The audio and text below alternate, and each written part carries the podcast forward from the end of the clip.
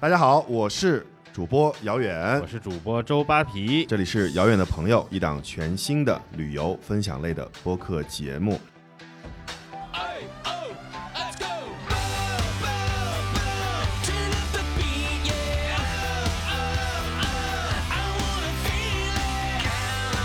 那这一期呢，仍然延续了我们冬天怎么玩的整个大的主题。我们来聊一聊冬天可以去哪里玩，或者去一些我们比较熟悉的目的地，冬天要怎么玩。这一次呢，我们还是要聊一下一个一年四季都非常值得聊的地方，就是杭州。那今天我们请了谁来跟我们一起聊呢？啊，我们请了一个专门对杭州特别了解的穷游精华的标主董蛋花，蛋花跟大家打个招呼吧。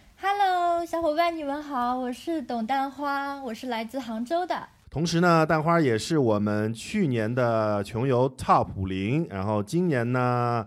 不知道，然后要等这个榜单的宣布。但是我们先把他请过来。今天我们要聊杭州的主题啊，更多的就是吃喝玩乐，对不对，蛋花？对对对，杭州有非常多嗯好玩好吃的地方。那你现在人在哪里啊？我现在就在杭州啊，因为我是土著啊。啊，你就是杭州人，对不对？对对对，然后现在杭州天气怎么样啊？或者说一般冬天来说，比如说寒假或者春节前后的话，去杭州应该是一个什么样服装，或者是对于天气的准备呢？最近杭州的天气就是特别特别的好。往常呢，就是杭州秋天特别短，呃，今年特别特别长。然后你们可以最好大家就是这个时间段来，特别特别舒服，二十多度哦。就感觉你好像夏天还没过完那种感觉，哎，一般来讲呢，就是杭州的冬天，比如说你说呃寒假啊这些日子来的话，杭州会显得有一点湿冷，跟北方的区别就在于我们这里的湿气稍微重一点，水气重，呃，经常会遇到一些下雨天。但是如果不是下雨天的话呢，就会有很大的太阳。一般来讲呢，穿一些羽绒衣啊，这样子就可以出门了，差不多就是这样。我觉得还行，天气还可以啦。刚才蛋花跟我们说，它现在的温度是二十多度的时候，对对北京这两天好冷啊！而且北京这两天的天气非常的不好，有很多的霾，它都不是雾。供暖开始了，对，然后说到二十多度的时候，我的心动了。动什么动？赶紧去杭州！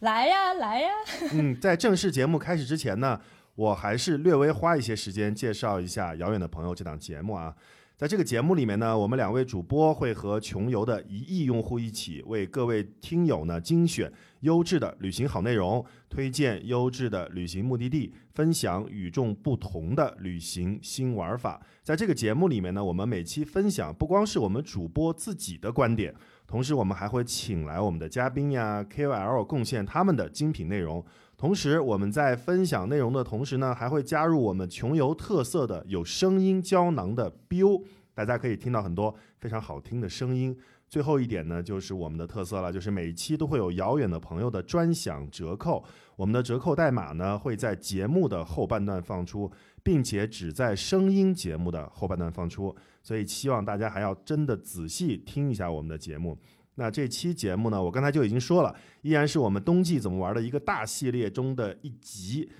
为什么今天我们也请到这个董大花来帮我们分享杭州呢？其实是因为前几期我们在讲双十一的时候，其实着力推荐了很多杭州的酒店好货。那这期呢，我们可能就不太讲酒店，我们来讲一下售后服务，对吧？就是你们既然囤了这么多杭州的好酒店，那在杭州要怎么玩呢？好，那我们现在就开始冬天要杭州怎么玩？蛋花来跟我们开始你的分享吧。你觉得冬天其实杭州是一个我刚才说过了，四季都非常值得去的地方。嗯，但你觉得如果冬天去杭州会有什么不一样呢？冬天呢，去杭州就会遇到一个，不管是好天气还是不好的天气，都可以玩出不一样，都可以玩出非常好玩的感觉。关于好天气呢，我们可以怎么玩？然后下面就要告诉大家，就是不好的天气，我们应该怎么玩。细心呐！嗯，我们先从好天气开始。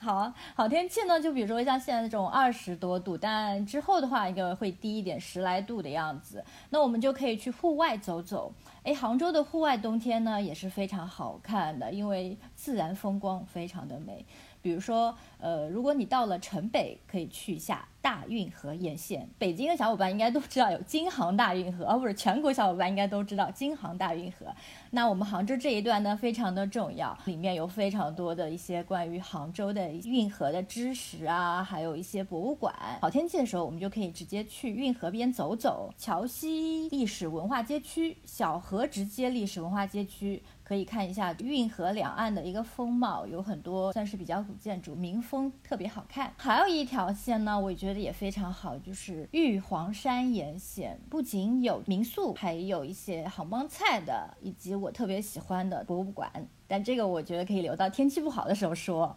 另外呢，还有就是梅家坞，大家都知道龙井茶，对不对？都会喝到龙井茶。然后梅家坞这一带就是盛产龙井的，还有一方面还在龙井那边，可以来那个梅家坞呢逛逛。如果体能特别好的话，可以爬爬山。对，冬天还有一些，因为杭州很多植物是常青的。所以也特别的美，比如说最近我有去美家屋这样的地方，你就会看到绿绿的一片，还有黄黄的叶，中间夹杂的特别好看，可以吃吃农家乐。美家屋有很多好吃的农家乐。还有一个地方就是特别多外地朋友喜欢来的一个传统的景点，就是灵隐周边景区。我记得特别多的朋友跟我说，他们要来杭州就是为了到灵隐打卡，顺便去去杭州旁边的网红寺庙，比如说像法喜寺这个求姻缘的好寺庙，然后顺便逛逛周围，都是一些非常好的地方。这是我觉得好天气可以来的一些比较好玩的地方。哇，这个应该是怎么说呢？就是刚才蛋花给我们推荐的，应该是只要不下雨或者天气好一点儿，对，杭州特别适合。必去的几个地方。就是往城北走，对对对走运河，走山，有茶园。哎，那刚才大花推荐这条线，比如说运河也好，或者说灵隐周边，或者说是去茶园的话，大概需要多长时间呢？比如说在那边停留，或者说是一天半天，还是怎样？呃，因为它这些地方，比如说，其实杭州很多山是连在一起的，比如说你你灵隐景区、梅家坞景区，其实基本上是一条路就可以通到的，你可以玩一天，我觉得特别好。灵隐这儿，呃，逛逛、拜拜菩萨之类的，然后再去梅家坞吃个农家乐，这样刚好。像运河呢，跟呃玉皇山，其实我觉得也一条线差不多的。玉皇山这儿逛逛山，然后吃吃农家乐，然后去大运河这边走走，呃，也挺好的，就刚好可以凑在一起，可以来一个每就是一日游这样子，就是每一条路线。嗯嗯嗯，灵隐这块儿呢，其实因为我之前在杭州也住过一年，灵隐区呢是我定期去遛弯儿的一个地方，但是我不太进灵隐，就是因为灵隐人太多了，我有的时候会避开灵隐。对，然后我会往哪儿走呢？我会往上下天竺寺那边走一走。对，现在上天竺非常红，上天竺就一网红寺。我记得我去年的对超级红，你知道吗？就是好多好多摆拍的小姐姐就会穿着古风的衣服，然后一大早，你知道一定要大早，对对对一大早过去，就是趁着天气好，比如说现在这样二十来度或者十来度都可以。呃，就是早点去这个寺庙里，趁着没什么人来拜菩萨的时候，这个来拍照片特别的好看。然后那那个有很多灯笼，嗯就特别适合拍。我记得我去年的时候，就周末的时候都赶得特别早，六点多出门吧，到那儿大概八点多，那还可以，因为天气冷嘛，就是没有那么早很多游客，那还好，我就可以就自己在那边摆拍啊，就特别开心。过了没多久，我们吃完斋饭以后啊，好多好多人来，如果想要来摆拍的小姐姐们，就必须要早一点，对，要早点。旁边还有一个网红的玉手。脸特别好看，然后里面也有。我一般来这儿都会买好多，然后送给朋友，这样子特别可爱。真的，这个玉手真是啊，妹子们看到都会超喜欢的。而且上天竺那边有一家，呃，在杭州火了很多年的餐厅，基本上我们当年去的时候都都会一定要去，就是兔子姐姐的江南忆啊，我相信你也听过，就是。啊，听过听过，这家店好久。但是好像现在江南忆已经变成了一个连锁的饭店了，它会在很多地方都开。但是它原来最早的那家就在上天竺那边。哦，是是比较早，是比较早，因为那儿餐厅特别多，一些网红餐厅啊之类的，这个特别早，我知道，嗯，嗯，而且在灵隐的旁边，我可以再给大家推荐一个小寺，是我在嗯有一次的时候，因为人灵隐太多，我就往旁边逛了一下，叫永福寺。嗯，我没进过灵隐，但是我去了永福。对，因为永福寺里面呢，就先不说它的这个寺庙的这种好看程度，我觉得那跟灵隐是不太能比的。但是它里面有一个殿，我记得好像叫嘉陵殿，叫什么？它里面竟然藏着是黄檗三笔的真迹，就是当年的那些什么引元呀、什么那些的，就是明朝传到日本去的黄檗宗三个祖师的真迹在那边，一下把我惊了，就在一个非常小的寺里面，就永福寺。嗯，一般所以说大隐隐于市啊，对对旁边就是人山人海的灵隐寺啊。我去永福也是因为 灵隐人太多，实在不想凑那个香火热闹。对，然后我就往稍微人少一点地方逛一逛，因为大部分去灵隐很多人是慕名而来，而且很多旅游团，所以基本上他的时间受控制，他也没有机会去到周边走一走。所以其实如果大家去灵隐的话，呃，快速的打完卡之后，其实是可以到灵隐周边，包括一些餐厅，包括一些其他的地方去逛一逛的，不用只看灵隐。而且说到灵隐啊，我就想起来这两年林颖屡屡的就成为自媒体上的一个热点。除了他，当然他很有名以外，就因为林颖这两年老是招那个新媒体运营，我不知道你看过这个文章吗？就是要求还挺高，什么本科学历啊，什么有从业经验什么的，但是他给到的待遇就是什么可以。住在寺里，然后什么什么可以吃斋饭，但是他不要求你出家，好像哦，那这个也是有报酬的呗。有有有，哎，所以大家做居士也不用苦修了，对对对做自媒体也可以当居士了。然后我有一次专门看了一下那个，他去年好像又招了，因为是之前招的那个人他谈恋爱了，他就哦，不能、我以为是，我以为是出家了。他谈恋爱了以后，他就没有办法住在寺庙里了，就他觉得他要过一种更入世一些的、城市一些的人生，所以他就辞职了嘛。那结果就有文章去采访他，然后他就把他在灵隐寺里面当新媒体的这个经历给他写了出来，我觉得特别有意思。第一点就是跟很多新媒体从业者不一样的是，你在灵隐寺里面永远不用缺乏话题。你随便找个什么东西写，你根本都不用挖掘，你就把那些东西只要写出来，它就会很有意思。这是第一点。第二点呢，他因为也灵隐寺里面，在那个文章里面，我也是看到，灵隐寺里面也是通快递的。他经常双十一买快递的时候留的那个什么灵隐路、灵隐寺什么什么几号院儿，那个师傅快递师傅给他打电话的时候，都非常尊敬他。他说：“哎，师傅，请您取一下您的篮球什么之类的。但是起码还说明一点啊，如果在灵隐求姻缘的话，是不是可以在一年之内就可以灵验呢？”这个得问一下蛋花，是不是灵隐？我记得是说求姻缘特别灵，对不对？嗯，是，我觉得是那个吧，这个这个旁边这个法喜寺吧，灵隐就是好像倒没有听说过哎，啊，那我们没求过姻缘，确实也不太知道。因为我我我去了好几次法喜寺嘛，就是冬天的时候，就发现很多小姐姐就在那边，就是求姻缘的时候顺便买那个玉手嘛。玉手买的，我就问那个店主，我说呃哪哪个卖的好，因为我要送人，他跟我说就这个求姻缘的，那我就知道估计大家都来求姻缘吧。哦，那我估计那个自媒体在进灵隐交简历之前，一定先去了法喜。对的，因为好近好近，就是特别近，那条路特别的舒服。永福寺其实就是灵隐那边过去，然后就往山上那么一走，那块地方算是清静吧。再隔一条路就到那个什么法喜寺那边去了。然后你法喜寺那一带什么上天竺啊、山三天竺啊，是对可以一起逛啊。除了灵隐跟法喜寺以外，另外都挺清静的，就都可以逛逛，还蛮好的，就是很适合修身养性，然后吸吸大自然的新鲜空气那种感觉。嗯，对，吸吸灵气的地方。杭州这个城市让我非常喜欢的地方，就是永远喜欢城市里面有山有水的地方。就杭州，就是你离水也很近，你离山也很亲近。北京也有啊，北京有景山，北北京有什刹海啊，北京有北海啊。所以我待在北京嘛。你既然对我对北京的爱呀，真的是滔滔江水。你看，我都在杭州这个待了一年多，我不是又回北京了吗？待了一年多，当然去了上海。但是我的意思是说，在杭州这种它成片的山就跟市区是紧密的衔接在一起的这种城市，其实并不是特别多。嗯，是啊，是啊，是啊。对吧？你比如说西湖旁边，咱们说西湖，你觉得它是个湖，然后旁边这么热闹的，我忘了西湖旁边那个叫什么路，你稍微往上走几十米，它就有山。然后包括灵隐，其实也是，它就是离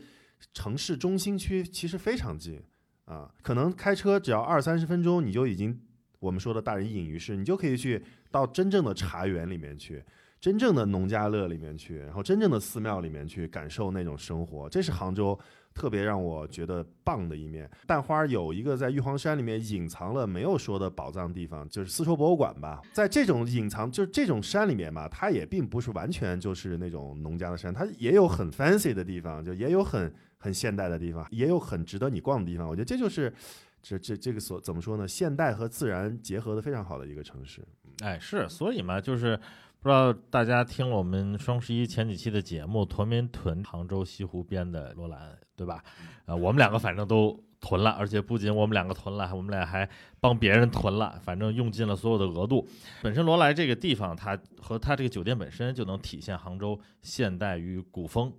对吧？因为罗莱算民国风吧，也算古风吧，一百年前了快。然后左手边出门就是西湖，右手边就是银泰，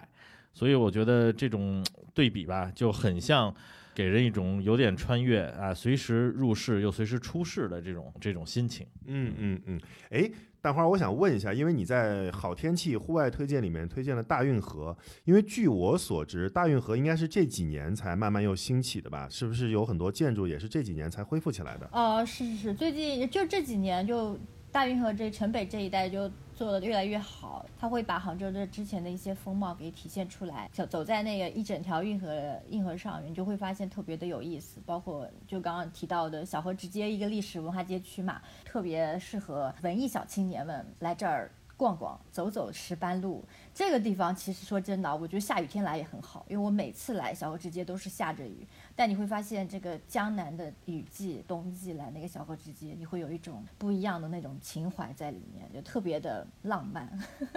嗯，那，今天还是一个挺有意义的对话，就是您在运河头，我们在运河尾。对对对，我们做了个有意思连线对，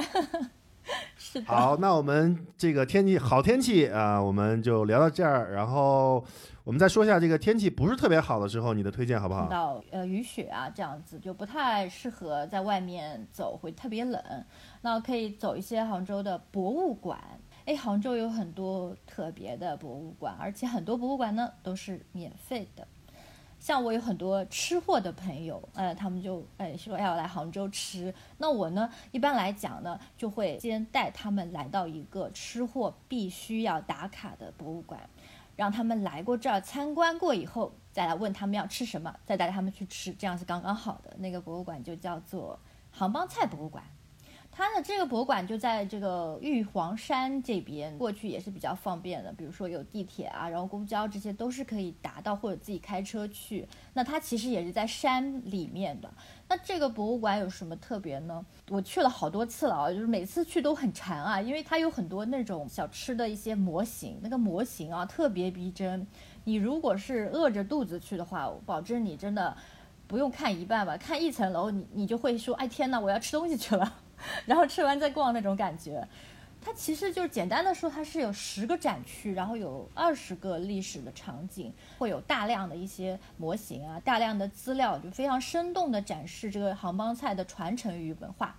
然后你逛的时候，它是按照这个历史的一个时代的顺序，然后一个一个场馆这样逛过来的。就你可以看到，嗯，不仅有这些食物啊、食材啊，还有一些器皿的一个更迭，越来越精致的这么一个升级版。然后反正会看了就是特别的馋。它还带一个餐厅，就如果特别饿的话，可以先在餐厅里吃一点。当然没有模型那么好看了。那还有就是刚刚提过，也就是蛋花，对蛋花，我打断一下哦你啊，我要是你的朋友啊，我就到了这个博物馆，我就肯定会生气了，是吧？你都不带我先吃，带我先看，你这不是馋人吗？哎，那我是喜欢这个顺序啊，因为这个先看，对吧？了解点儿文化历史之后，你再吃，好像这个滋味儿应该有所不同。我想问一下，作为一个杭州土著啊，你觉得杭帮菜的特点是什么？带点甜味又带点咸味，然后它又非常的精致吧，算是比较精致吧。然后它会把一些普通的食材，呃，雕琢成那种特别的口感，这是我对杭帮菜的一个呃，就是爱。对我对杭帮菜特别的爱，每次朋友来都会带他们去吃各种不同的杭帮菜。好，我们杭帮菜博物馆完了以后呢，我们来到一个，就是你刚刚有刚刚也提过那个，也是在玉皇山这边的，就是网红打卡地的丝绸博物馆。比如说像 Bill 里面也会有看到很多博主会打卡个特别好看的一个 S 型楼梯，同时它也是一个免费的博物馆，那特别的好玩。里面呢，照理说就是会有一些常规的展馆，还有不定期的一些特别的展馆。那常规的展馆里面呢，就会有丝绸的一些历史的介绍，因为杭州大家知道，就是说丝绸的一个发展特别的好嘛，生动的讲解的一些，比如说有丝绸服饰与各种历代人物的模型啊，这些在这个里面你可以看到龙袍等宫廷的华服，还有就是一个叫蚕丝厅，你就可以看到从蚕到蚕桑的一个制作的过程，我觉得小朋友过来看也挺适合的。从蚕宝到那个丝绸这么一个过程，我觉得特别有意义。还有包括有历史文物厅，它可以展示的是就是我们中华五千年的一个丝绸文物的一个精华。确实，你可以过来可以吸收各种各样关于丝绸文化的这么一个宝藏的地方。哎，我觉得很适合美眉们打卡哦。哦，关于丝绸博物馆啊，我个人要强烈的再强推一下。第一是，我觉得它常设的这个，因为它是一个非常小巧的博物馆，它不是一个大馆，但是呢，它经常每隔一两年就会有一些特展。它这个特展，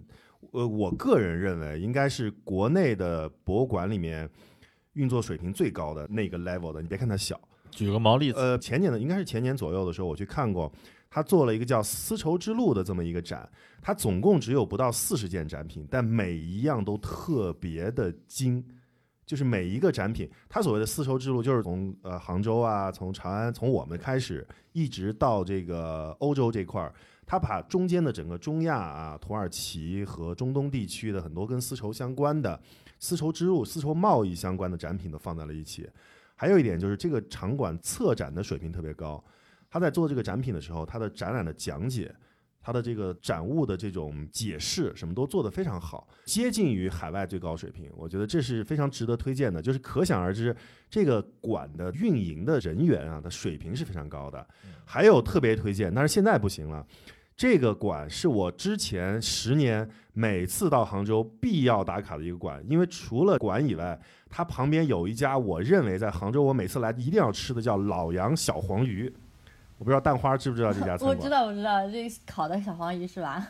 杭州人其实是是一个比较精致的吃东西的这个传统，但是你在那个老杨小黄鱼那儿，他们是怎么要这个小黄鱼的呢？都是五十条起要，就这么好吃。但是他现在搬到哪里了呢？他现在搬到了西溪，不在这个博物馆了。对，但是我为什么知道他现在搬到西溪呢？因为去年我们不是跟飞猪合作嘛，然后就我就老去他那边出差，结果他就离飞猪的办公室只有一点二公里，我就每天晚上下班，甭管多晚，我就一定要去吃个三十条左右。我觉得这个真的是太美好的一个回忆了。那你另外二十条咋处理的呢？带朋友去吃啊。嗨，啊，好，打断了啊！待会儿我们继续。我看你还有一个伞博物馆是吧？伞博物馆呢，它其实也是一个历史呃文化的一个博物馆，它是关于中国伞的一个起源。在这里呢，你会看到好多好多不同的伞，比如说大家看到古装片里的油纸伞啊、油布伞啊，还有西湖比较著名的西湖的绸伞。那这个地方你可以打卡的话，会发现就是呃特别的有文化，然后它有很多模型以及它的讲解，你可以看到不同的一些伞的一个过程。然后它还有一个互动区哦，这个互动区很有特别，就是可以来组装伞的零件，还可以画伞画。就这个特别好玩，然后我就发现很多家长会带小朋友来这里，哎，所以这个其实是亲子游也很适合的一个地方，就是这个伞博物馆。好的，好的。那刚才大花给我们推荐了很多，怎么说呢？杭州城外的一些好去处啊，尤其是包括一些户外和众多博物馆的去处。那杭州市内，如果我们想要去玩耍的话，呃，蛋花有没有一些推荐的线路可以给我们大家呢？因为大家都知道啊，这个我们去到一个陌生的地方，其实最头疼的呀，我们可能知道这个地方有一些著名的景区景点，那怎么样才能相对把这些地方都走到，或者说有一些可能我不知道的景区，或者说我们可以必过的一些地方，那蛋花有没有这方面的一些好的路线呀，或者是好的经验分享呢？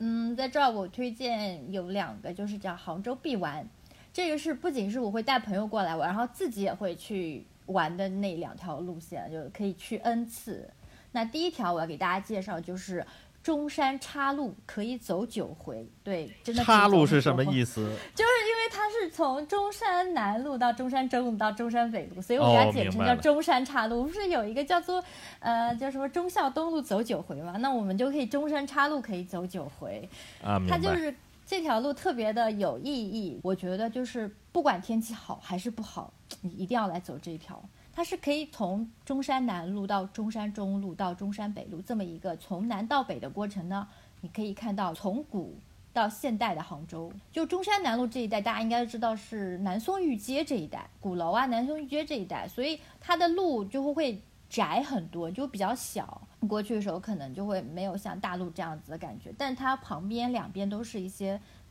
古色古香的感觉，就是老房子。那老房子下面呢，就比如中山南路有很多小吃店、咖啡店，还有一些历史的古迹，还有大家都比较知道的那个知名的鼓楼啊。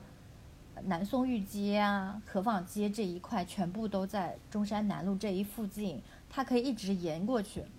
我们就可以到了中山中路。中山中路呢，它这里有不少，就路面会宽一些，然后它相对于中山南路的这个旅游的一个集中点来讲，它会更加的松一点，然后游客不多，但它会有很多也算是比较比较历史的文物的建筑，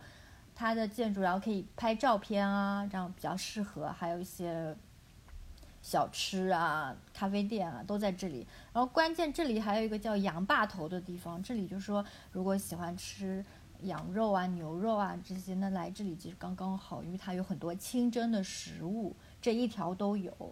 就是中山中路，对，因为杭州最大的一个清真寺叫凤凰对，寺，就在那附近，是就在这个附近，就是中山中路这附近，它就特别的通畅。如果我走在这个路面上，你可以随时停下来拍照，然后随时吃一些零食啊，这都有。然后你再往北走，一直往北走，你会发现，哎，我怎么来到了小区？平常的这种人家的小区，那就是中山北路了。中山北路很市井哦，很有爱，因为它这里有很多。杭州比较好吃又好喝的地方，好喝就在于它有很多咖啡店，它整一条都有很多，然后还有日料店，就我可以简称就是中山北路是一个年轻人特别喜欢来的地方。基本上到了周末，这一带的咖啡店全是人，特别适合吃货吧。我觉得这一条中山岔路。第二条呢，我给大家介绍的就是五柳巷了。它呢不同于刚才我给大家介绍这些在稍微城外一点的地方，它是属于在城内的一个历史街区吧，算是比较精致的。它很有江南的味道，也是那种不管下雨天还是天晴天都可以来的地方。因为下雨天它会走在这个老老的小区里面，你会很有 feel 的。然后天晴更是好啊，因为它植物也很多。然后它那个房子特别的矮，然后你可以看到这周围就特别的市井文化，特别的接地气，然后还有可以吃到很多杭帮菜，以及我最喜欢的咖啡店了。那另外这边呢，刚好呃，它是处于在建国南路附近，这里还有一条中药街，就你走在这条路上，你会闻到那种中药的味道，整一条。它这规划的就是一条中药街嘛，它有很多的老房子，包括还有像斗夫一桥啊、斗夫二桥啊，这些都是可以来走的。就这一块，我觉得特别适合游半日游的样子，且就是交通特别方便，它离城站很近。啊、大花是不是五柳巷附近也原来也是呃最早的，也不是算最早，就是一开始的时候，杭州夏天吃小龙虾比较集中的地方啊。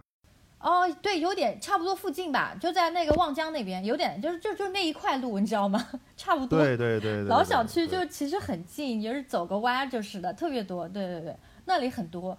就逛起来特别有味道。你会看到杭州老杭州的感觉，在那儿都能感受。大花给我们推荐了一条，整个这两条就中山南中北路和五柳巷都是特别有味道的街哈。对对对，很有杭州味道的，特别接地气的这个。所以它那个中药街和这几条路上的咖啡店的味道能分得清吗？我现在感觉已经好像满街的咖啡香味儿和中药对材的味道已经混在一起了咖啡。它那个中药街啊，我还真知道，它那个中药街其实修的有点像仿古街，它那个街上是铺了那种类似于青砖的那种，然后旁边就是就是挺仿古的那种药铺的那种感觉，有一些比较大的那种药铺。是是挺多的，就这一条都是，然后你它就很多小巷子就穿插在里面，然后觉得很多没有来过江南的朋友们就可以尝试着在江南那种特别小的弄堂里面穿梭，然后找到另一套风景的感觉，这个感觉特别美。嗯，我看蛋花你还很贴心的准备了一条我个人感觉很惊奇的公交线路啊，有什么好的推荐吗？这条真的应该我觉得是杭州人民特别引以为傲的，名字又特别好听，叫做一三一四路。嗯，对，就是是适合情侣去做吧听起来啊，对对，情侣其其实都可以啦。然后它那条有多好吗？你知道，就是它那那辆车子啊，就跟普通的公交车是不一样的。就你你在路上看到就可以看到特别鲜艳，然后特别的可爱。这条路一三一四，然后你就关键它的整一个路线特别适合那些爱玩又特别懒的人，就你可以直接就是根据这条一三一四路线，就是玩到底就可以了。嗯，包括了观光、人文跟风景都有了，只要跟着他的路线走，哎，你这杭州几日游就已经那、你有推荐我们下车的地方吗？有有有，他其实我跟你说，他下车的路线啊，你就保证特别有爱。它把就是杭州那些特别经典，它是从一公园，就是杭州市区的一个一公园到宋城途经的地方，就是从一公园开始，途经有永金门、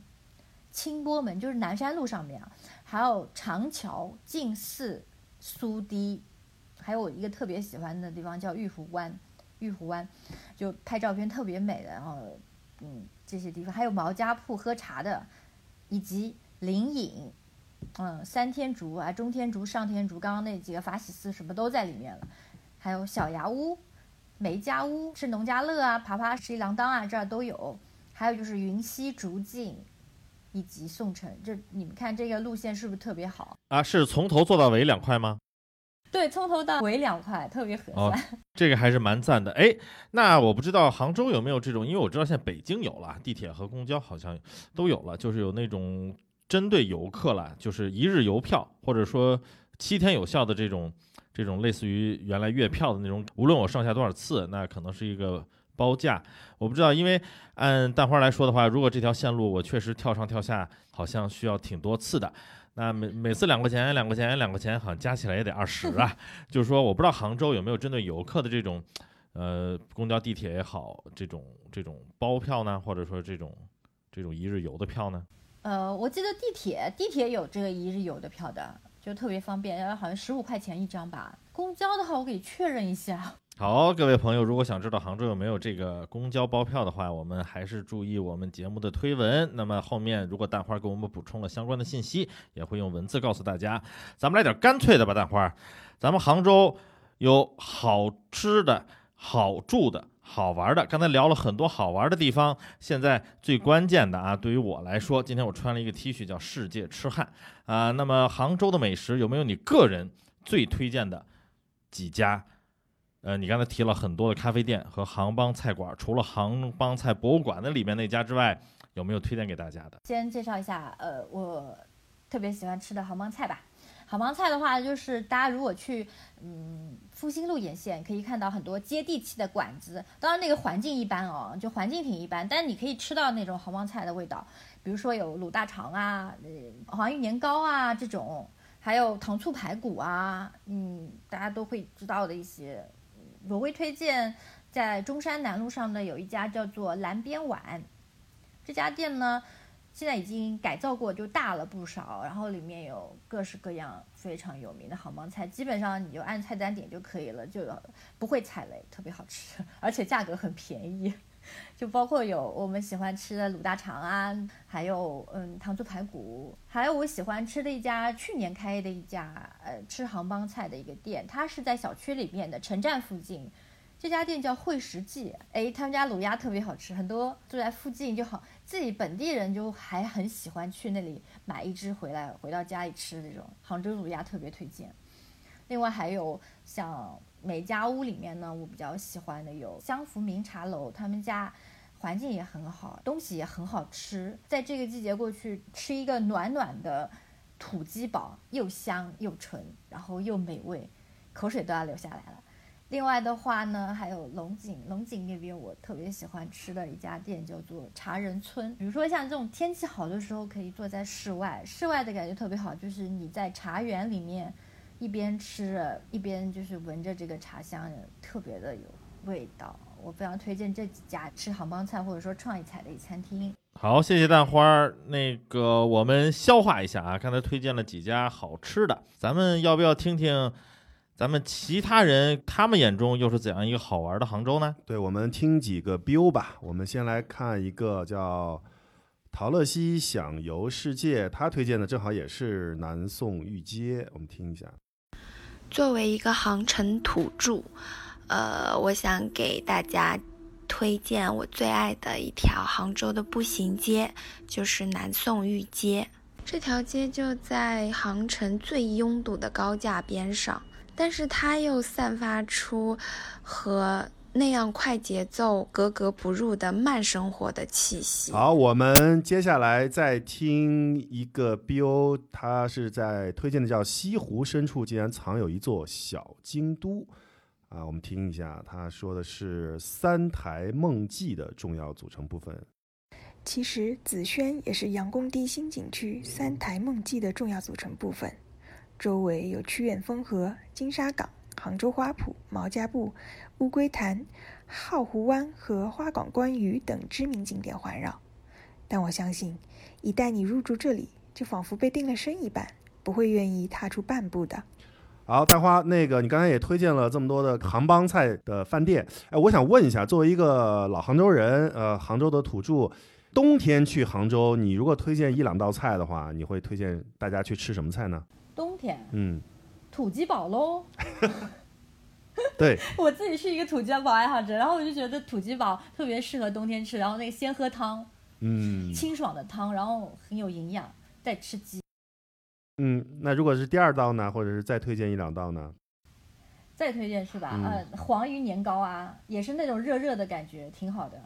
又吃到黄鱼，又吃到年糕，你感觉这一道菜既有既有蛋白质，又又有碳水的，刚好挺好的，营养又很好，口味又刚刚好。哇，你刚才这两个推荐，直接把我的口水给推下来了。注意素质。啊。好，我们再看一条 biu，叫杭州汉服拍摄的好去处。刚才正好蛋花也在说了，这个上天竺、中天竺的时候，有很多这个汉服小姐姐也会去拍照。我们来听一下，呃，ST Dolly 她的推荐是什么呢？杭州陆羽泉公园是一个典型中国园林设计且自带古代茶文化体验为属性的公园，是杭州古风沉浸式体验一个非常不错的地方。这里不仅能够租借汉服，也能够参加到很多古代才有的有趣小游戏。当然，这里最重要的是煮茶和点茶的文化体验。晚上还能制作花灯，放花灯祈福。诶，他既然说到这个茶呀，因为今天我看大花给我们推荐的都是比较洋气的这个喝的东西啊，都是说的是咖啡店。那如果是茶楼，你自己有没有现在还去的一些比较本地人？就因为说到茶楼，就其实西湖旁边有很多给游客去的那个，我想可能我们也不在这里推荐，我就想问一下蛋花有没有自己还会去的，或者是家人还会大家一起去喝一喝茶的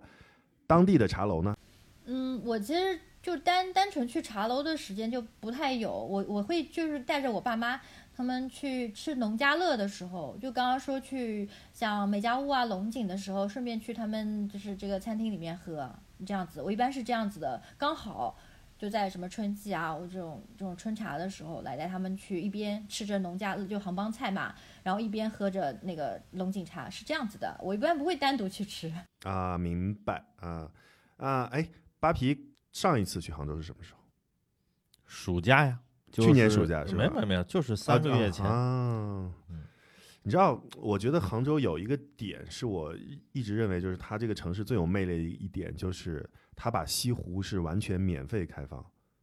啊，这个你就不用说了，这个大家都知道呀。对但但不一定都知道。但是我还是要强调一下，就是一般来说，像这样的景区，如果不是杭州，它很可能就是把它围起来变成一个五 A 级景区是毫无问题的。呃，对，那个难度可能稍微有点大，因为之前就是杭州，因为正好在市中心嘛，你要真的全围起来，你你你咋围呢？这就是旁边的比较高啊。旁边的房价全部都低一半儿，嗯它如果全部围起来的话，旁边房价全部低一半儿。对，好，我看这个蛋花还是除了这个美食以外，也给我们要推荐一些住的地方。我们最后在酒店和民宿这块有什么好的推荐，也可以，当然是你自己的推荐啊，然后也来跟我们大家分享一下。嗯，给大家推荐就是我自己之前去过还比较 OK 的一个是在就刚刚有提到过的呃灵隐附近，因为你如果说是想早点去灵隐拜拜啊之类，那你最好是住在那附近，那边有很多民宿可以住。这样我我推荐一个叫做曼殊曼殊度假的民宿这样一个，然后它那个位置刚好在这个梅林南路上，这个路上呢，就你不管是到三天竹啊，到灵隐都挺近的，这个环境也很好，就在山上，特别的适合住一下，环境特别的好。另外的话呢，还有就是刚刚说过的西湖，西湖边，其实说真的，我我觉得就是不管是来晨跑或者说夜跑，哪怕是散个步也很好的，然后住在西湖边很舒服。我就推荐一下，那就是君悦。君悦就是一个刚好在西湖边，你可以看到西湖，不仅可以近距离接触这个西湖，然后你又可以感受到一个它的一个很好的一个品质。然后我其实说到西湖的景点的时候，我非常个人想说的就是，我特别推荐一个景点，它不是住宿的地方，因为这个景点呢，我每次去杭州都会去，基本上都会去，它叫于谦祠啊，扒皮肯定是知道的，嗯、是是是，但是呢，不是郭德纲于谦儿的那个 那个于谦儿啊，真的是于谦，他是大明太保，也是当年土木堡土木堡之变，然后守北京守住了，没有成为第二个南宋的这么一个功臣啊。但是他的这个词呢，在杭州呢，确实确实也没什么人去。我每次去的时候，感觉都是门前是门可罗雀的，呃，有一点点心酸。所以我在这里面还是也不是呼也不是呼吁吧，就是介绍，就是它对我来说是一个挺有意思的景点。即使不是因为这个词，它周边走一走也是非常清静的一个地方。哎呀，别说于谦词了，我上次暑假的时候，就我上次去杭州，我女儿非要要求去岳王庙，啊，就别说于谦祠了，我去岳王庙，一路走过西湖，岸边人非常非常多，游船排队的人非常非常多，但是不知道为什么到了岳王庙，按说也是一个非常有名的景区，而且它不仅仅是岳王庙一个，它后山上包括牛皋墓，还有一大堆名人的墓地，还有整个一个比较大的区域吧，人都非常少，人非常非常少，所以我觉得其实我们在外出旅游的时候，其实是蛮好，是个机会来了解当地甚至是中国的一些历史文化的。所以我嗯觉得我们在逛这些景区打卡网红地的同时，大家其实可以多关注一些你所拍到这些建筑也好、人物也好后面的一些故事。嗯，尤其是像杭州这样极具历史的城市，而且也当过所谓名义实际上的首都的城市，你只要逛一逛，就会发现其实有非常多历史的古迹和值得我们去看一看的地方。啊，这也是为什么那帮皇帝把杭州当临安，虽然叫临安，但是一赖就不走的原因嘛，肯定是够美了。对，然后我们今天的介绍呢，差不多就到这里。我们最后呢，就像我们每期固定的栏目一样，我们就会有一个折扣的推荐、精品的推荐。但因为双十一刚过啊，其实双十一的这几期我们也非常大力的推荐了，几乎每一期都在说杭州的一些酒店。如果你还没有囤的话，我觉得你可以反思一下自己。当然，我们也反思一下，是不是我们推的这个实在是，那我觉得是非常诱人的。因为我跟扒皮真的杭州的酒店都囤到爆。呃，如果你真的双十一没有囤的话，那我们今天呢还是推荐一个酒店作为补救方案吧。到十二月三十一号之前，这个 deal 呢仍然有效，同时也是在西溪湿地里面一个非常有意思的酒店，呃，叫做杭州西溪十里芳菲度假酒店。酒店在西溪湿地的公园里面，从第一间房走到最后一个房子大约是四十分钟，正好是十里地，所以叫做十里芳菲。无论你是住哪个房型，都要坐这个西溪的渡船进到房间里面，等于你在西溪呢拥有了一个小院落，每间房呢都是枕水而眠，套餐呢是包含早餐、mini bar、晚点心和西溪公园的东区门票两张，一晚的价格是幺三九九，两晚的价格是二四九九，周末加价是三百元一天。就像我说的，如果双十一您真的没囤，但是最近又有想去杭州的这个计划，这是一个可以选择的酒店啊。我们会把这个预定的小程序放在推文里面，同时大家也可以在微信当中搜索“最世界酒店精选”小程序，找到客服报遥远的朋友、扒皮的朋友或者布莱恩肖的朋友，都能拿到我们额外的独家优惠。那今天的内容差不多就到这里，我们再一次感谢我们的朋友蛋花儿，我们蛋花儿再跟大家打个招呼吧。嗨，大家好，我是董丹花，欢迎大家来杭州玩儿。嗯，今天也是蛋花儿给我们推荐了非常多好吃的、好玩的、好逛的，其实我感觉蛋花其实憋了一肚子，他只说出来了很少一部分，十分之一哎，因为这个杭州好玩的东西确实很多啊，嗯有机会的话呢，我们会继续跟大家聊杭州的。对有机会我们也可以再请蛋花来跟我们分享，比如说杭州的稍微周边一些的地方的一些玩儿。其实我更希望下次节目我们就到西湖边去直播吧，找着蛋花给我们导游，好呀好呀最主要是导吃，我们就坐上那个幺三幺四路，幺三幺四上直播。对对对，好，那今天的内容呢就到这里，我是主播遥远，我是主播周扒皮这，里是遥远的朋友啊，一档全新的旅行分享类的播客节目。目前我们的计划是一周更新一期。如果大家喜欢哪个旅游地区，或者想听到哪些旅行的信息，都欢迎在我们的公号下面留言讨论。同时呢，我们也期待我们所有的朋友们到穷游 APP 上发带有声音胶囊的 biu 来介绍你去过的地方、你爱吃的东西。那么在发 biu 的时候呢，加上话题标签井号“遥远的朋友”，你的声音就很有可能再出现在我们的节目当中啦。你可以在喜马拉雅、小宇宙 APP 和 Apple 的 Podcast 上找到我们的节目。同时，你可以添加我们的公号“布莱恩肖”或者“百元行”这两个公号都可以。布莱恩肖是逍遥的逍，百元行，百元是一百元的百元，行是行走的行。找到我们，也可以在任意的这两个公号的一个后台回复“进群”，我们会拉你进群一起交流。期待和大家更多的交流。我们下期再见。拜拜。拜拜。